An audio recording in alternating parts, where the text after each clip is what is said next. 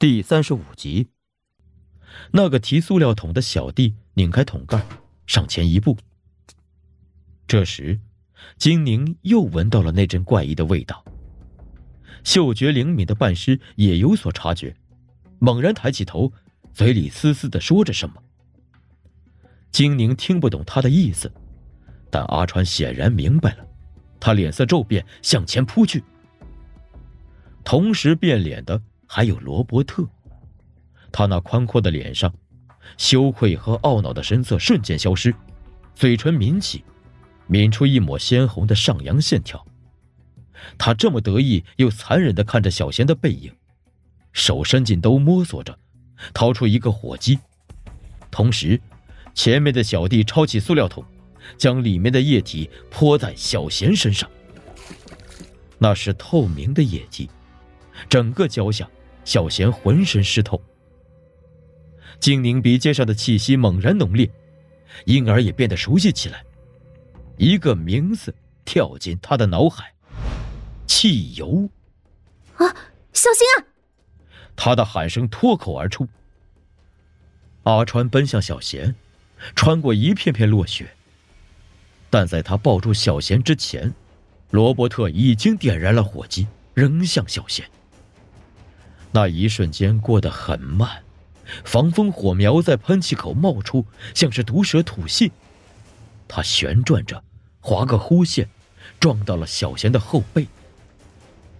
火焰触碰它之后，就成了蔓藤的种子，疯狂汲取汽油中的养分，在小璇身上生长、蔓延、缠绕。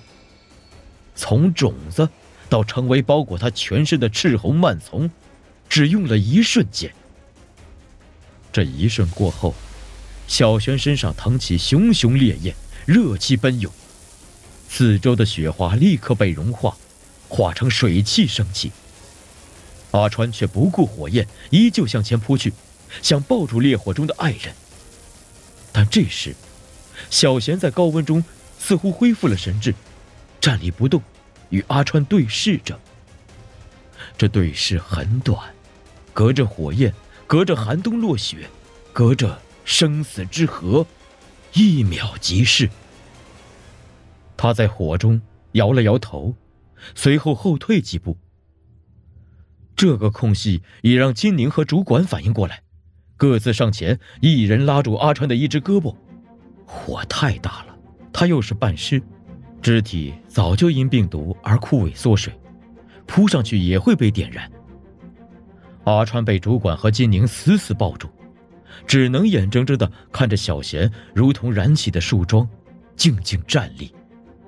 随后，火焰渐弱，他也被烧焦。断成两截。等火被寒风吹灭时，地上只有一些焦黑的痕迹。巧，要是我真的洗心革面了，可就看不到这种景象了。罗伯特用手揉了揉自己的脸，放下手时，嘴角绽开了得意的笑容。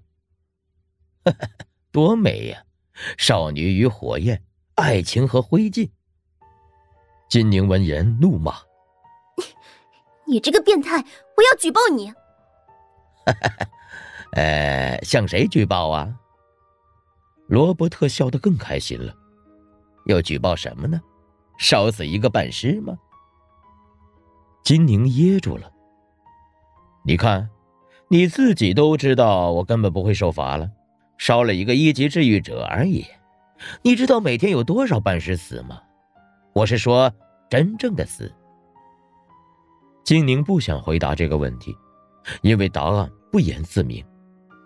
别的方面他不清楚，单就城市重建方面，他知道每天有多少半尸死于意外。原本的建筑工程里会把安全放在首位，但半尸承担起修建工作后，安全条例就有意无意的被忽视了，一切以进度为重。城市在废墟中拔地而起，这庞然大物下面又填住了多少半尸的干枯血肉呢？你还记得重修音乐厅那批半尸吗？结束之后，是不是就见不着他们了？罗伯特嘿嘿笑道：“ 因为他们都死了呀。联合起来代工。从那天起，他们就注定要死。把他们赶到一起，在每个办事头上浇汽油，点燃一个，就跟骨牌一样，所有的办事都燃烧了起来了。你说，他们是不是真的蠢呢？从淋汽油到被烧成灰，都没动一下啊！金宁的左手手指一阵的抽搐，他用右手握住，很快，右手也在颤抖。见他没回答，罗伯特似乎觉得有些无趣，把手缩回大衣的袖子里。寒风起了，裹挟着雪花拍到他脸上，让他打了个寒颤。他的脖子也缩起来，又看了眼被主管和金宁抓紧的阿川，哼道：“，你也别来劲了。告诉你，要不是你们主管在，得给他个面子，今天你也得烧成灰。”说完，他招呼他的小弟向停在不远处的轿车走去。站，站住！阿川说。金宁一愣，因为阿川的声音竟格外平静，听不到任何情绪，仿佛刚才目睹挚爱之人惨死只是幻觉。阿川也没有再挣扎了，他和主管对视一眼，都松开了手。